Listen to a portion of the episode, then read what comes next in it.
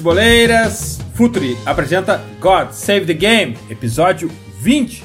Meu nome é Eduardo Dias, estamos aqui para Futuri Club, a plataforma de conteúdo exclusivo do Futuri. Acesse apoia.se barra Futuri e Futuri Pro, Scouting e Inteligência de Mercado.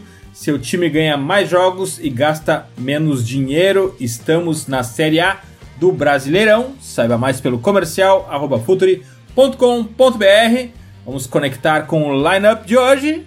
Vinícius Fernandes, Dali Vini. Dali Jim, tudo bom, cara? Vamos embora. Podcast passado eu prometi que faríamos podcasts tematizados por um jogador, né? Uma análise mais profunda de alguém e promessa é dívida.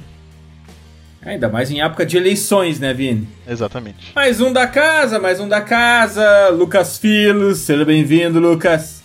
Fala, Dinho, beleza? Tudo certo? Prazer estar aqui de volta com vocês. Vamos comentar aí um, uns assuntos bem, bem interessantes com convidados bem especiais hoje também, né?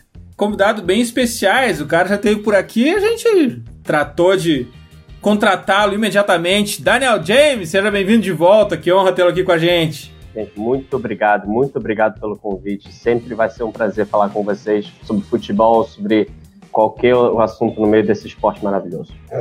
Boa! E um estreante por aqui, um cara que sabe muito de futebol inglês, que vem aqui para nos honrar com a sua presença, Guilherme Tourinho, representando a Bahia. Dali, Tourinho. Muito obrigado, é uma honra, né? Sou fã de vocês, todos. O God Save the Game não é meu xodó por motivos de futebol inglês, e ainda é uma honra ser apresentado depois do Daniel, né, nativo. Ainda mais falar de uma das narrativas mais legais, de um dos mais legais da Premier League, que tá bombando.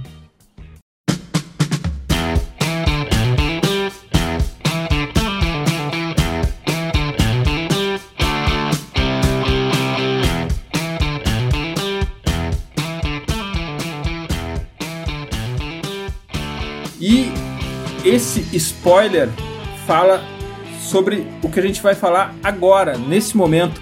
Jack Grealish, um jogador sensação desse começo de Premier League. E a gente já pode aproveitar que o Guilherme Torinho está aqui e, e, e, se aprofundou sobre esse tema no Twitter. Fala sobre Jack Grealish, Torinho, mas a gente vai começar pela base, por onde tudo começou.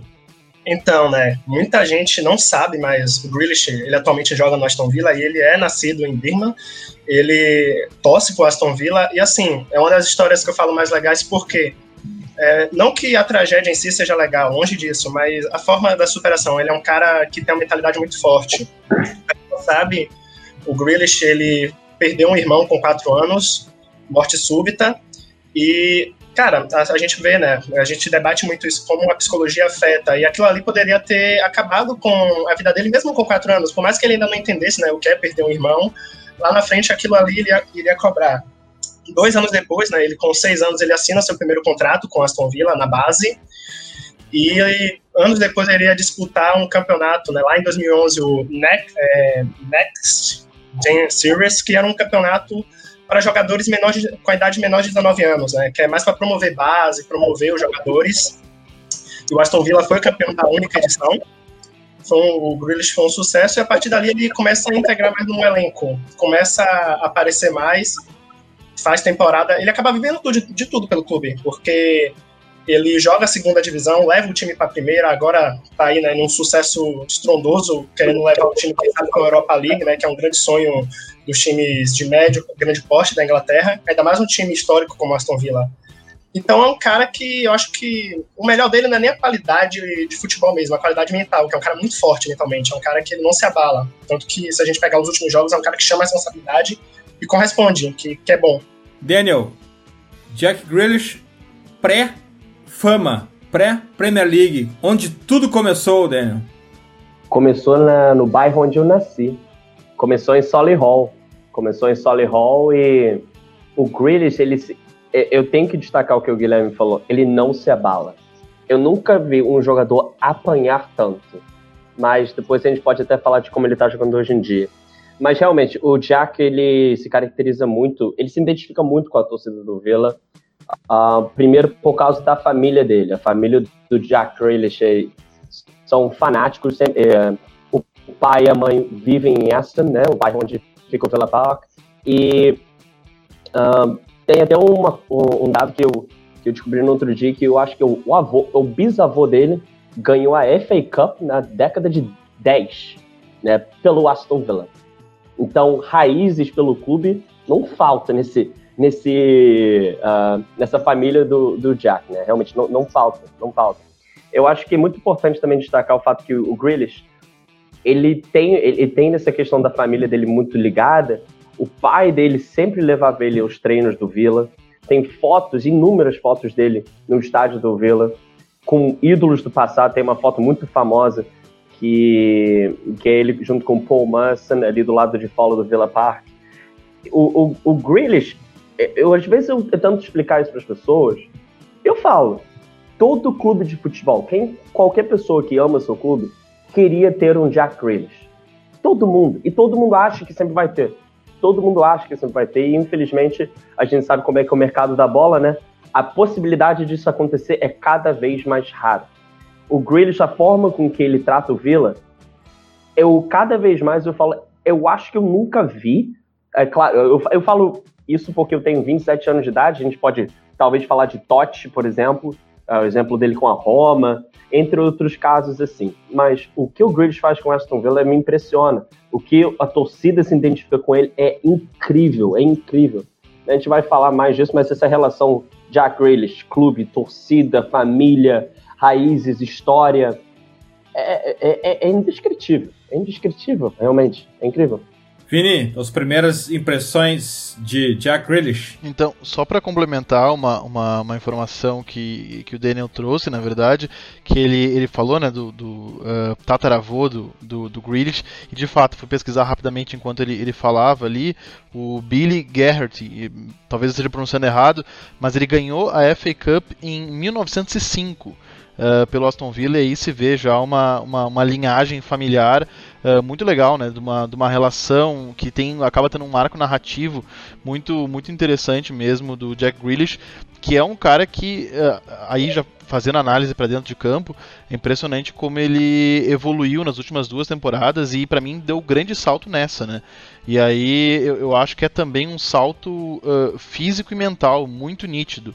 É, é, é, eu, eu, cada vez vejo mais o, o Grealish como um jogador extremamente resiliente e, como o Tourinho disse, chamando a responsabilidade para ele. E ele faz isso naturalmente, né? não é algo forçado. Dá para ver que é um processo de um jogador que hoje está num estado de muita maturidade e que muitas vezes o, o jogo não, não lhe favorece. E quando eu digo não lhe favorece é porque a gente ainda vai falar mais uh, sobre o ponto de vista tático, mas quando eu digo não, não lhe favorece é porque é um jogo em que ele não tem tanto espaço para puxar para a direita e bater, né, que é ele faz de melhor, ou mesmo criar, e ele ainda assim consegue gerar jogo, uh, interagindo com os, com os companheiros dele. E aí uh, eu acho que algo que faz muita diferença é o fato da, uh, da chegada de alguns caras que potencializaram o trabalho dele, principalmente o Ross Barkley e uh, o Ollie Watkins também, que é um jogador que é, é muito bom uh, de se jogar quando tem um meio-campista capaz de lançar como o Grealish, né? Porque o Watkins é um cara que ele rompe linhas, ataca os espaços, como a gente diz, né? Ataca as costas da marcação. Então, para um cara que nem o Grealish é muito gostoso jogar com, com um jogador como, como o Watkins. Então, ele tem esses caras do lado, esses caras potencializaram muito o Grealish, que por consequência potencializou muito o Aston Villa e o resultado dessa tabela. E um detalhe, né, o Daniel estava falando da relação dele com a cidade, é algo que é muito comum. Por exemplo, é, acho que o maior exemplo seria o Gerrard, né, por conta dele com o Liverpool. O Liverpool até agora tem muitos jogadores, né, que é os Scousers, que tem uma ligação com sua torcida e é algo muito comum na Inglaterra. E, cara, acho que aí a mais explicação mesmo é a paixão, porque não, acho que racionalmente falando, é muito difícil a gente explicar como um jogador, a ligação dele com o time é tão grande que acaba que melhora ele. É só ver o apoio que o Grealish tem nas próprias redes sociais, né? Porque agora estamos sem público na Inglaterra.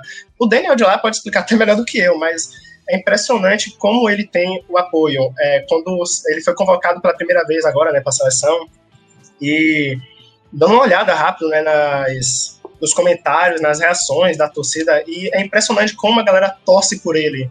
Não, não diria que torce igual torce pro Aston Villa, porque talvez o amor pelo Aston Villa seja maior. Mas é incrível como eles pegam o Grealish como um menino, como se fosse filho deles. E não só o Grealish, né? Outros jogadores, né? Por exemplo, o Kurt Jones no Liverpool, que é de Liverpool, nasceu lá. é a mesma coisa, é o mesmo sentimento, é um sentimento cuidado que é, é, impressionante, é algo, e isso motiva ele, né, eu acho que é muito difícil de acontecer, mas um, caso supondo aqui, vamos supor que a Inglaterra vai jogar no estádio do Aston Villa e o Grealish é titular, sabe? Imagina como vai ser o desempenho do Grealish. Pode não ser dos melhores, mas com certeza a atmosfera de apoiar né, os da casa é sensacional. Lucas, onde joga o Grealish? Qual é a posição dele? O Grealish, na verdade, é um jogador que ele tem muita liberdade dentro de campo, né? Se a gente for uh, classificar assim, uma posição de forma mais resumida, ele é um meio-campista, um armador, mas que ele já começou muitas vezes caindo mais pela esquerda. É onde ele começa, na verdade, muitos jogos. Mas é um cara que a gente não pode encaixar muito em muitas, em muitas uh, categorias, assim, porque no Aston Villa, principalmente, ele tem muita liberdade.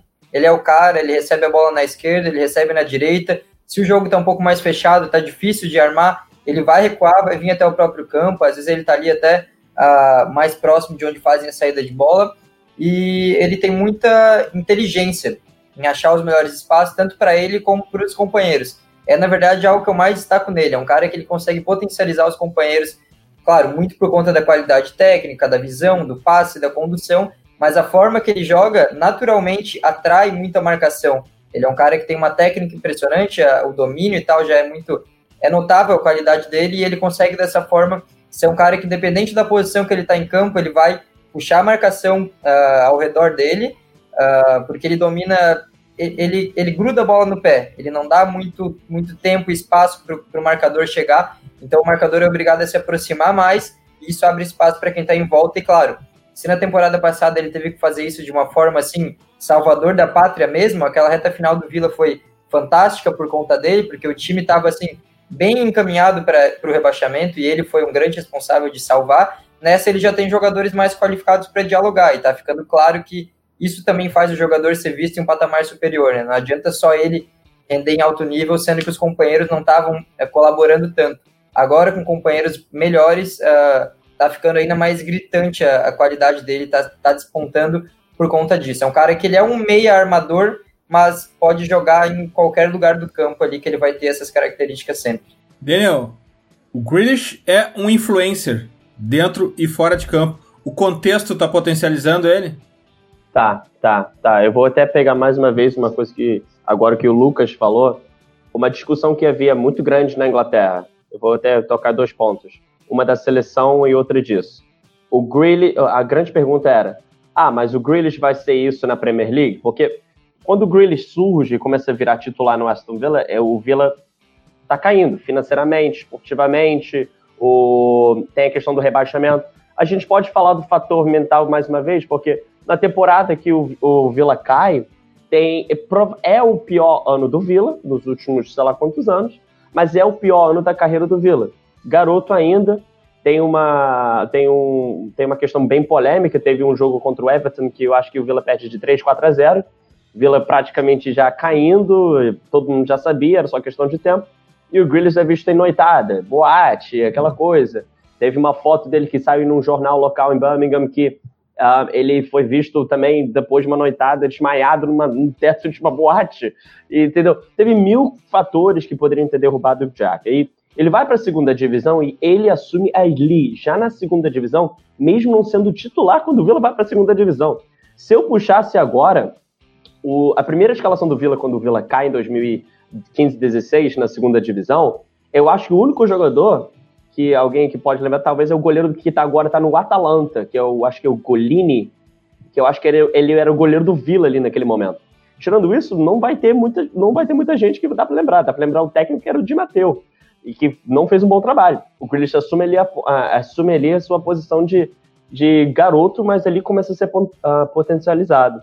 Quando o John Terry chega no Villa, vira capitão na segunda temporada do Vila na segunda divisão, 2017-2018. O Jack já assume seu papel de titular, mas aí é aquela coisa.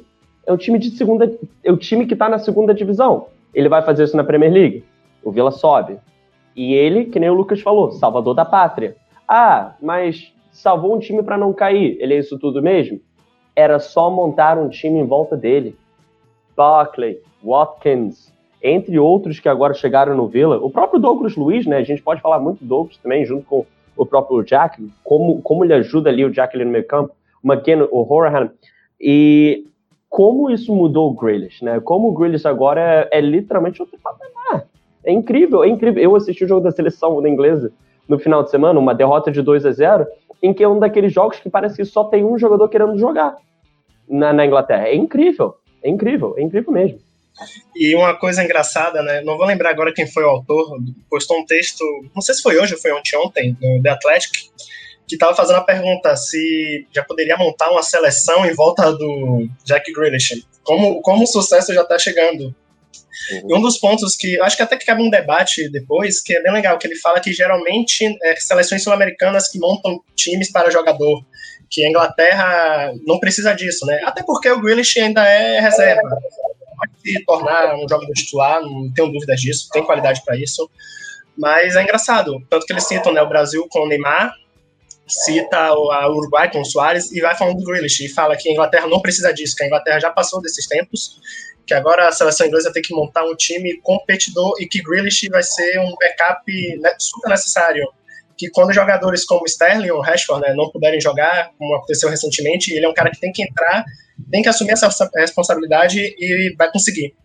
E, e, algo que, que me chama a atenção é como uh, a seleção inglesa também está jogando num formato que favorece uh, um cara com a qualidade dele, porque atualmente a Inglaterra jogando ali com uma linha de 5 e com, com volantes de boa capacidade física, uh, acontece que o, que o Grealish ele não fica tão aberto na ponta, ou seja, ele também não fica tão longe de uma, de uma zona terminal, e tem muitos jogadores atrás dele e ele fica próximo do Harry Kane.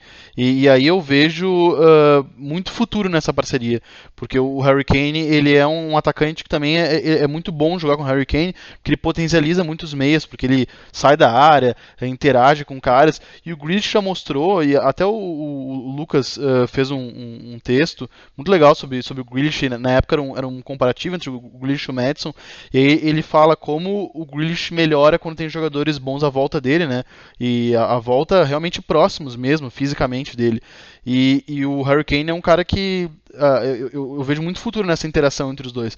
Muito provavelmente, quando tiver 100% dos jogadores à disposição do Gary Southgate, o, o Grealish não vai uh, ser titular, né? Acho que tem alguns jogadores à frente dele, mas o fato é que essa formação que a Inglaterra usa hoje, né, com três caras ali, uma linha de, de, de quatro, dois atrás do, do, do atacante, é meio como se tivesse dois meio-campistas com uma liberdade para flutuar numa zona central atrás do pivô. E isso para um cara como o Grealish é muito bom, né? potencializa muito o jogo dele. Eu, eu, eu, só ia mencionar um pequeno fator que eu pesquisei aqui, fiquei bem curioso. A gente está falando muito de seleção e era inimaginável há dois anos atrás conversar sobre Grealish na seleção inglesa. Dois anos atrás, a Inglaterra era semifinalista da Copa do Mundo e todo mundo olhava para a geração de ouro, mas olhava para outros jogadores. Jogadores que, sim, hoje em dia estão, estão realmente ali fazendo o seu papel. A gente mencionou aqui o Mason Mount, a gente pode falar do Sancho, né? jogando muita bola no Dortmund. Mas eu estava olhando aqui a escalação desse jogo de 2018 contra a Croácia, que a Inglaterra é eliminada na, nas, uh, na semifinal, e você tem jogadores que nem Lingard. Você tem jogadores como Ashley Young no meio-campo. Hum. Você tem jogadores que hoje em dia não são titulares nos seus respectivos clubes.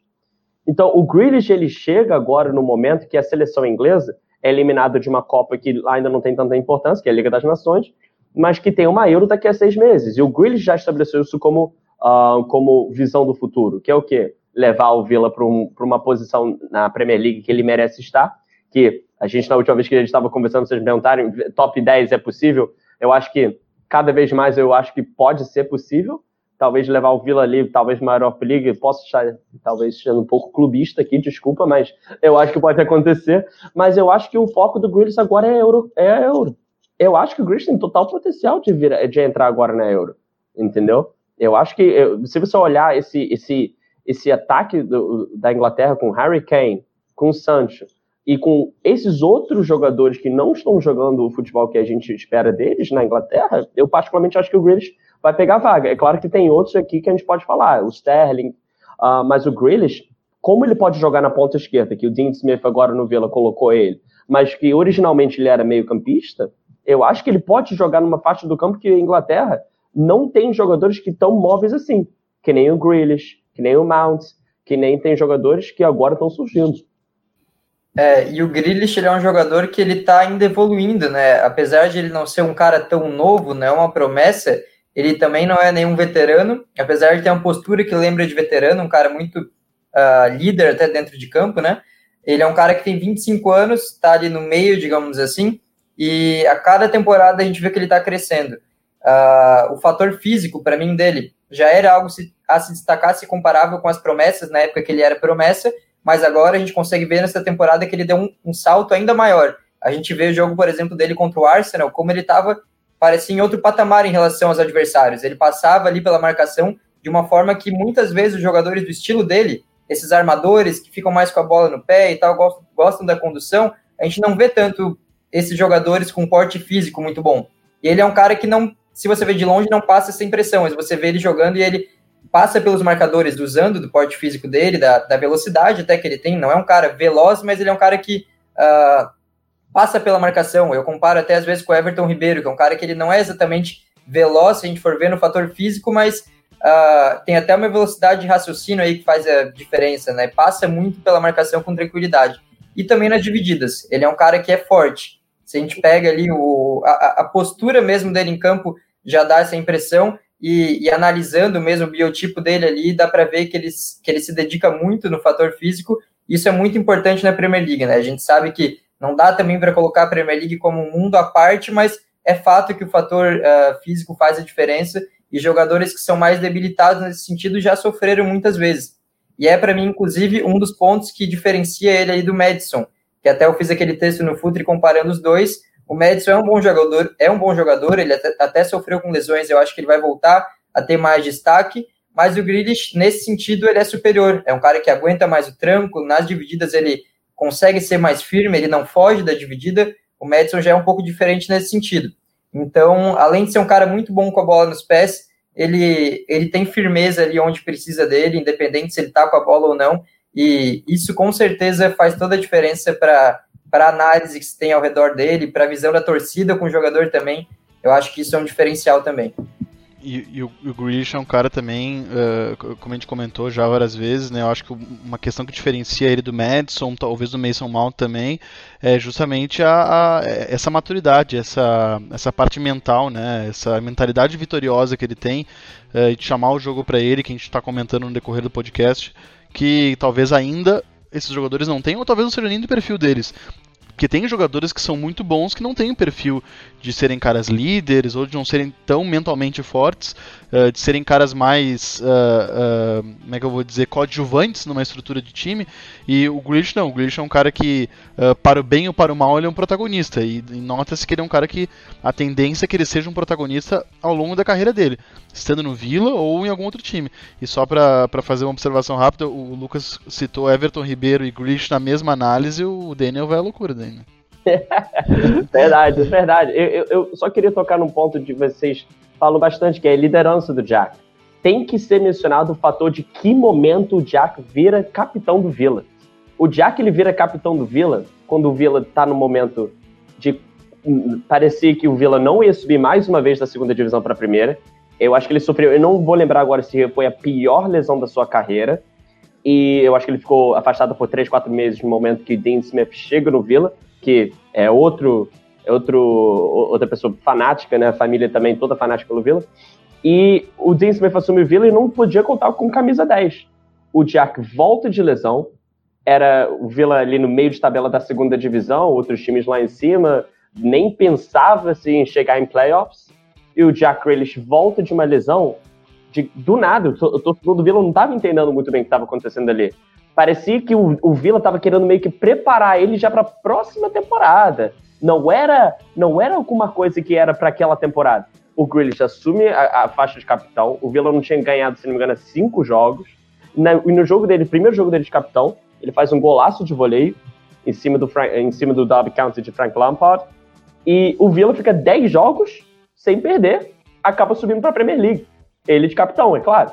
O, esse segundo jogo dessa sequência eu falo isso para muita gente que é um dos jogos que mais me marca assim, na minha vida assistindo futebol. É o segundo, o segundo jogo dessa sequência de jogos é contra o Birmingham City, o maior rival, onde que ele está em campo e ele toma um soco de um torcedor do Birmingham City no meio do gramado. Um torcedor invade e dá um soco. E ele faz o que? Revida? Ele simplesmente fica sentado no chão, dá meia dúzia de risadas e segue jogando e faz o gol da vitória em frente, torcida, em frente do Vila. Então, ele já tem essa coisa da liderança junto com ele.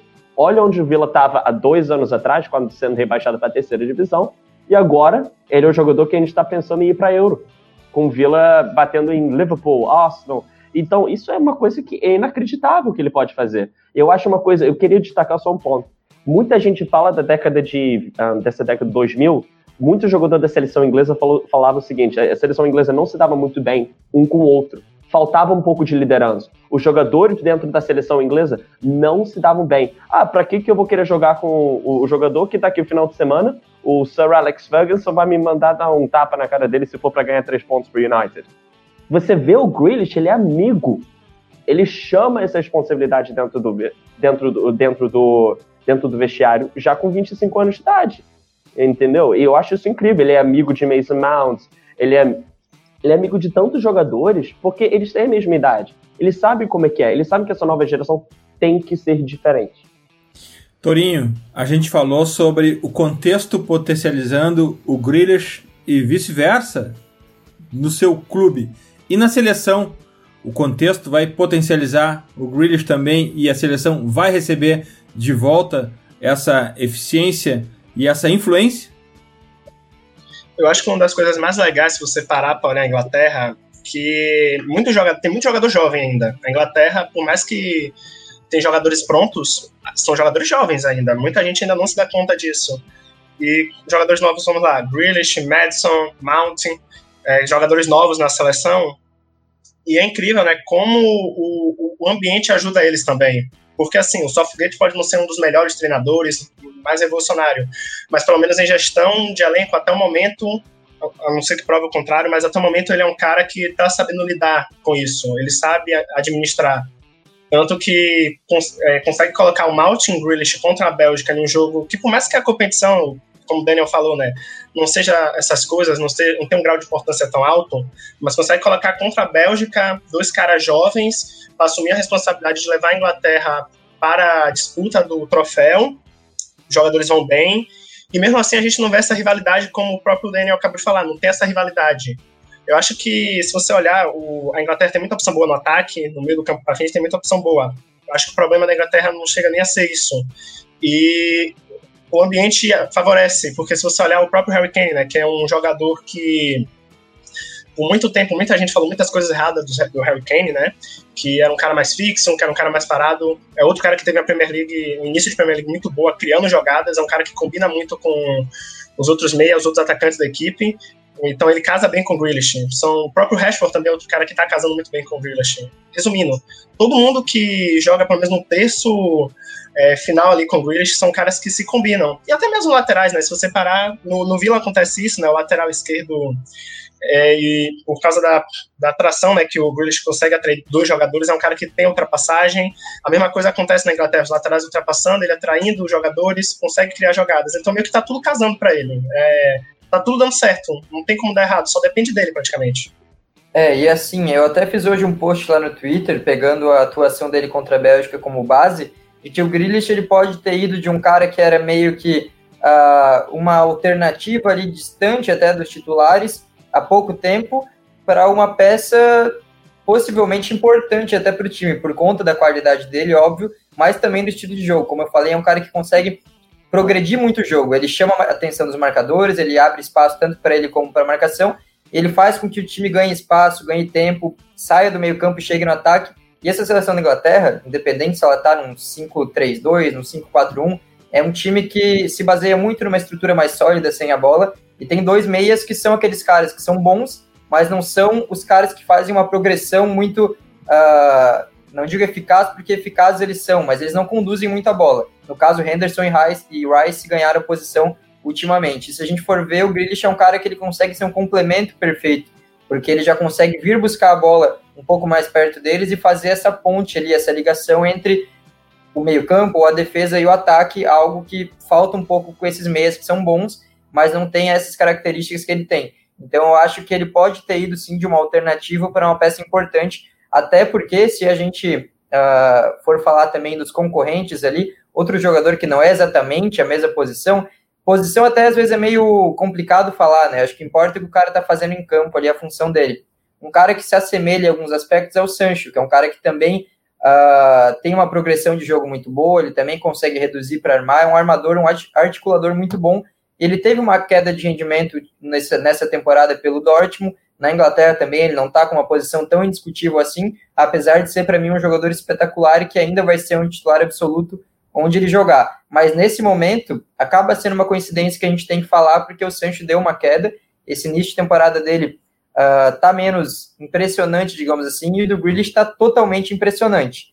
Então eu acho que nessa, nessa questão da concorrência também ele pode ter ganhado, pode não, ele ganhou com certeza alguns uh, alguns degraus aí nessa, nessa corrida pela vaga no time titular.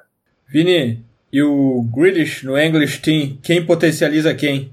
Então, eu, eu acho que é uma, uma estrutura que se retropotencializa, vou inventar aqui uma, uma, uma expressão, mas é, é, algo incrível, assim, e, como a gente bem comentou, né, o, o, o Gary Southgate está muito bem servido de, de peças no ataque.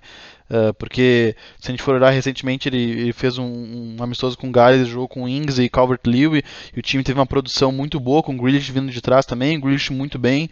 Uh, uh, se joga com o Harry Kane também, ele tem uma boa opção, com o Sancho, de repente pode vir, pode vir o Sterling, então são muitas peças, o próprio Rashford, são muitas peças diferentes entre si, mas que podem casar muito bem com o jogo do Grealish. E, e o Southgate tem um leque muito, muito potente no ataque. Ele tem um pivô, se ele quiser ele tem um atacante de desmarque curto, se ele quiser ele tem um, um, um atacante mais construtor, barra meio campista, né, tipo Grealish. Uh, ele também tem o Sterling, que é um jogador de circulação um jogador rápido. Uh, ele, ele, enfim, tem muitas opções. Ele tem o Danny Ings, que é um cara que ataca a linha, que marca muito, que se dedica muito à marcação na defesa. Tem o Calvert Lewin, que é um cara que tem um jogo aéreo muito forte. E aí, no meio de tudo isso, tem o Grealish com esses caras que acabam potencializando a individualidade dele. E, e, e um cara que eu acho que, que tem tudo para uh, fazer um bom casamento com, com o Grealish é o Saka, né, do, do, do Arsenal, porque ele é um cara muito ofensivo, ele ocupa uma lacuna, a gente comentou isso já num podcast sobre a, a geração inglesa, sobre a seleção inglesa, uma lacuna que para mim existia e era muito evidente na última Copa, né? O, o Daniel comentou, né? O Ashley Young jogou na, na, ala esquerda na última Copa do Mundo e era claro que era o jogador de, de menor recurso técnico dentre aqueles 11 que estavam jogando, e então o Saka chega um jogador muito promissor, tomando conta daquele lugar e numa posição de ala, podendo explorar toda a sua uh, verticalidade, toda a sua ocupação no corredor, e aí tem o Grealish Grealish, que é um cara que corta para dentro, com esse lateral passando né, nas costas dele, como o Target faz no, no, no, Aston Villa, e aí é uma conexão muito boa, né? É uma conexão que dificilmente dá errado. Então, e, e paralelo a isso, ele também tem jogadores uh, de boa resistência eh, física atrás dele, né? Uh, tem o Henderson, que é um cara que marca muito, ele pode ter um Calvin Phillips, que eventualmente vem jogando também, que é um cara de boa resistência, que inicia bem as jogadas. Então, o, o Gary Southgate, ele uh, tem boas peças a despeito do, da, da, da da, eliminação dele, né? Enquanto a gente está gravando aqui na terça-feira 17, a, a Inglaterra está eliminada da, da, da Liga das Nações. Daniel, e a conexão British-English Team? Eu acho que tem um fator que tem que ser levado em conta que é, é quando ele estava na categoria de base, ele jogava pela categoria de base da Irlanda. Ele nem jogava pela Inglaterra, ele jogava uh, frequentemente pela Irlanda, e quando ele começa a se destacar justamente depois desse torneio foi que a gente mencionou mais cedo, a seleção de base da Inglaterra acaba pedindo para ele uh, começar a jogar pela seleção de base da Inglaterra. O Grealish, quando ele começou a jogar pela seleção de base, já jogava com certos jogadores que hoje em dia estão se destacando. Na época que o próprio Harry Kane já começava a se destacar no torneio lá da França, o torneio de Toulon, eu acho, se não me engano, uh, eles já jogavam juntos, já se conhecem. Eu acho que o, o, o Grealish, ele é uma coisa que falta muito para a região da Inglaterra, que é muito grande, tem muita gente. A questão uh, de ser Birmingham, né, de ser uma cidade de um milhão de habitantes, mais de um pouco mais de um milhão, na verdade, e representa muita gente. Isso para uma seleção nacional, principalmente a seleção inglesa, o pessoal de Birmingham faltava um pouco isso. É claro que a torcida do Birmingham City não está muito feliz vendo o Grealish, mas a própria torcida do Birmingham City está muito feliz vendo o Bellingham já na seleção inglesa. Mas você vê que é uma região da Inglaterra que sente falta disso, dos ídolos da Inglaterra, os ídolos da região indo para a Inglaterra. O que o Grealish consegue mostrar ali, ali eu acho que na, regi na região dele, na, nessa região de, da Inglaterra, é que falta ali um, um, pouco do jogador característico da Inglaterra. Eu tenho um pouco essa sensação. Eu, particularmente, eu vejo muito esses, esses jogadores da seleção inglesa hoje em dia. O Harry Kane, você pensa em Harry Kane, você já pensa uh, no Tottenham. Você pensa no, uh, em outros jogadores de destaque ali dentro da Inglaterra e você já pensa no clube. O Grealish, eu acho que ele tem um, uma potência que ele pode virar, ele pode virar esse jogador que eu acho que pode fazer essa transição e não vai ser o capitão da Inglaterra, na minha opinião. Mas eu acho que o fato dele ser muito, é, muito chegado a todos esses jogadores, ele só vai trazer muitos benefícios para a seleção inglesa. A gente mencionou agora um pouco o Saka. Teve logo antes da parada para a seleção, para os jogos da seleção agora, teve o jogo Aston Villa e, e Arsenal, que o Villa meteu 3 a 0 e logo depois do jogo, o, o, o Saka deu uma entrevista falando que Grealish é um dos melhores jogadores que ele já jogou contra. E tirando o fato que eles jogaram juntos pela seleção da Inglaterra de base, e hoje em dia estão postando coisa em rede social. Hoje o Grealish uh, colocou coisa em rede social com o Eric Dyer, entendeu? Então o torcedor do Aston Villa tá amando ver isso. Se eu não me engano, o último jogador da, do, do Villa que jogou realmente pela seleção talvez tenha sido o Agbon Lahore.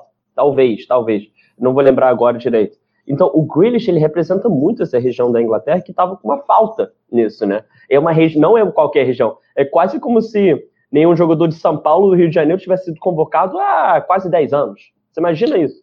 Birmingham é a segunda cidade mais, a segunda ou terceira mais populosa, Daniel? Segunda. segunda. É, ou seja, é, é, uma, é uma cidade que tem uma representação né, para o futebol inglês e para quem não acompanha tão de perto o futebol inglês ou, ou não é tão ligado à cultura inglesa de futebol, é uma cidade que é muito relevante, né? E, e o futebol inglês, uh, tradicionalmente, ele, uh, desde a sua formação, o Daniel pode falar mais sobre isso, ele é mais interiorizado Uh, uh, na comparação com, com outros países, né? Os primeiros times a fazerem sucesso e terem grande relevância não são os times da capital, né? E aí tem o Aston Villa, uh, campeão europeu, tem o próprio Liverpool, o Manchester também. Enfim, é, é, é realmente uma, uma região importante que padecia com certo esquecimento, né, Daniel? Com, há um bom tempo, né? Um, um certo ostracismo no futebol, né? tocou no ponto, porque o próprio, a própria liga, da, do, o próprio Football League é formado por clubes de é, é formado por Aston Villa, Preston, Wolverhampton, uh, Derby County, Birmingham, por exemplo, a gente mencionou agora um pouco o tataravô do Villa, que, o tataravô do Villa, o tataravô do Grealish, que ganhou a FA Cup em 1905. Birmingham, em 1905, não era essa cidade imensa, não era, era muito pequena. Birmingham só, só passa a ser uma cidade grande depois da Primeira Guerra Mundial, entendeu? Com a, com a criação de nova questão de moradia na cidade, que é até um outro ponto. Mas em 1905, Birmingham não era uma cidade grande. Uma outra, um outro clube que era muito grande na época era o Blackburn. Blackburn uhum. uma é, é uma cidade fanática pelo futebol. Campe, é, mal bem ganhou a Premier League junto com Alan Shearer. E quando foi a última vez que a gente ouviu falar do Blackburn? Então, então você imagina quanto isso representa para aquela região que sempre foi aquela região. Eu falo não só de Blackburn, eu falo de Sheffield também, que fanática por futebol. Vamos falar do norte da Inglaterra? A gente pode falar do norte da Inglaterra quando é fanático por futebol. Quem já assistiu um Sunderland Till I Die sabe. Torcedores do Newcastle são fanáticos. Então, isso, essa falta de representatividade para torcedores no, em Birmingham, claro que muito mais para o torcedor do Aston Villa, era muito sentida. Era muito sentida. E agora, vendo o Grealish ali, outro dia, quando ele estreou, jogou com a camisa 11 da Inglaterra, já dando assistência. E, e, sabe, e sabe qual é a frase que fica? Pro torcedor do Vila agora que fica comentando em rede social, a gente te avisou. A gente te avisou. Porque ele, a gente não sabe o limite ainda do Grealish. A gente ainda não, realmente não sabe, porque ele ainda está em crescimento mesmo com 25 anos de idade. Mas ele joga assim há uns dois anos e meio já. Só que é aquela coisa, é uma coisa você enfrentar o Liverpool, ganhar de 7 a 2, você dar três assistências, fazer dois gols, e você fazer e você ganha de 1 a 0 contra o Luton Town fora de casa. Entendeu? Além de essa explanação muito legal, uh, o Daniel trouxe aqui inspirações para várias pautas para os outros episódios, né, Vini? Muita coisa que a gente pode desenvolver a partir disso que ele falou. Mas vamos tentar agora olhar um pouco para frente para saber no que prestar atenção nas próximas semanas no futebol inglês. Volta de data FIFA, volta com todo, todos os jogadores subtreinados, muitos trazendo o Covid para dentro dos clubes. O que prestar atenção nas próximas semanas, Vini? Então, Dinho, uh, um jogo que eu acho que vai ser muito interessante e que está marcado para o domingo, dia 22, às, às 4h15, do horário de Brasília, em Anfield Road, é Liverpool e Leicester. Eu acho que vai ser muito legal porque uh, o, o Leicester está numa grande fase e, para mim, é o time que vem melhor jogando na, na Premier League. A gente já falou só sobre ele no, no podcast passado, né, no God Save the Game 18 e ele vai enfrentar esse Liverpool que está num momento uh, um pouco claudicante na temporada e que vem com alguns desfalques importantes. Né? O, o Mohamed Salah teve uh, confirmado seu Covid, deve ser desfalque. O Andrew Robertson se lesionou né, pela seleção da Escócia. Já não tem o Van Dijk e o, o como diria aquele outro treinador, o, o Klopp tem um elenco curto.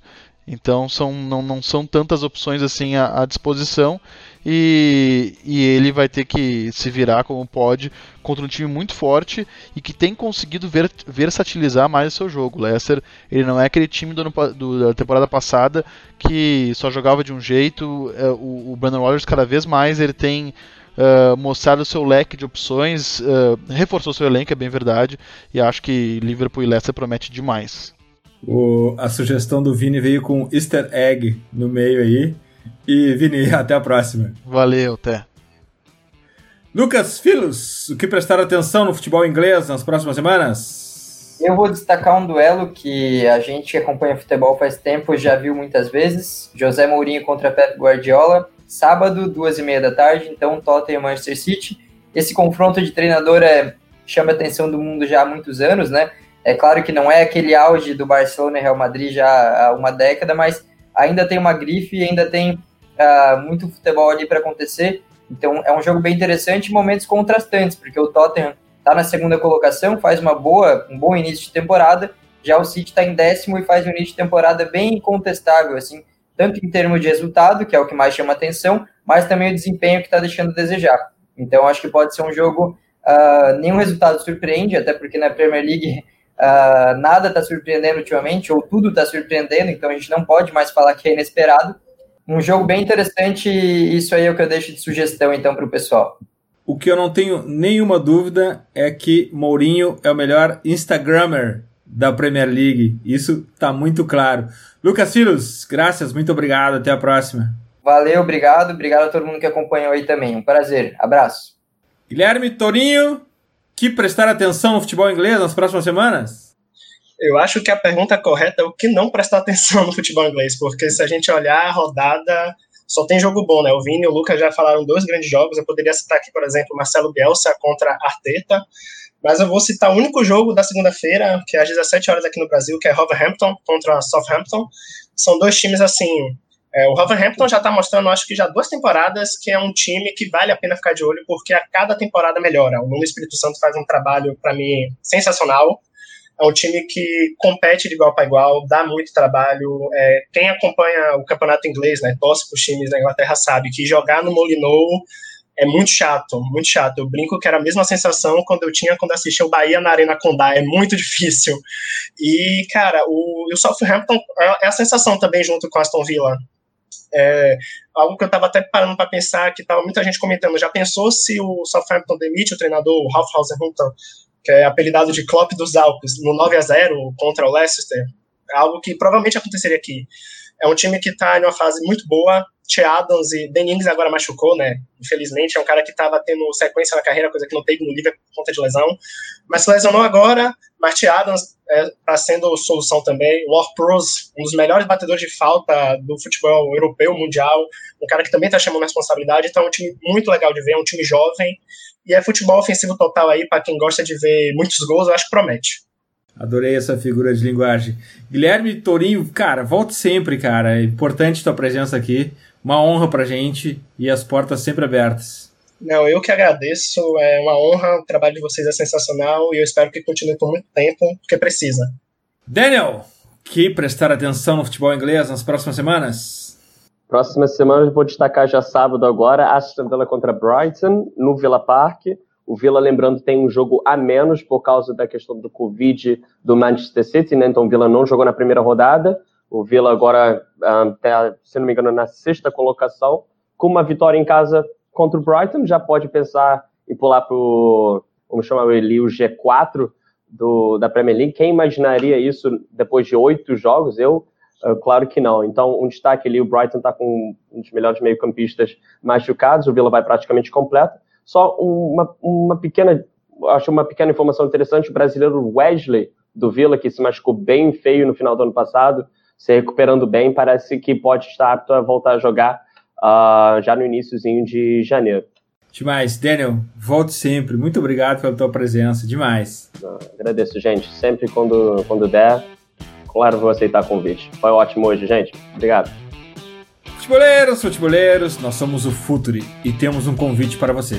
Pense o jogo. Até a próxima.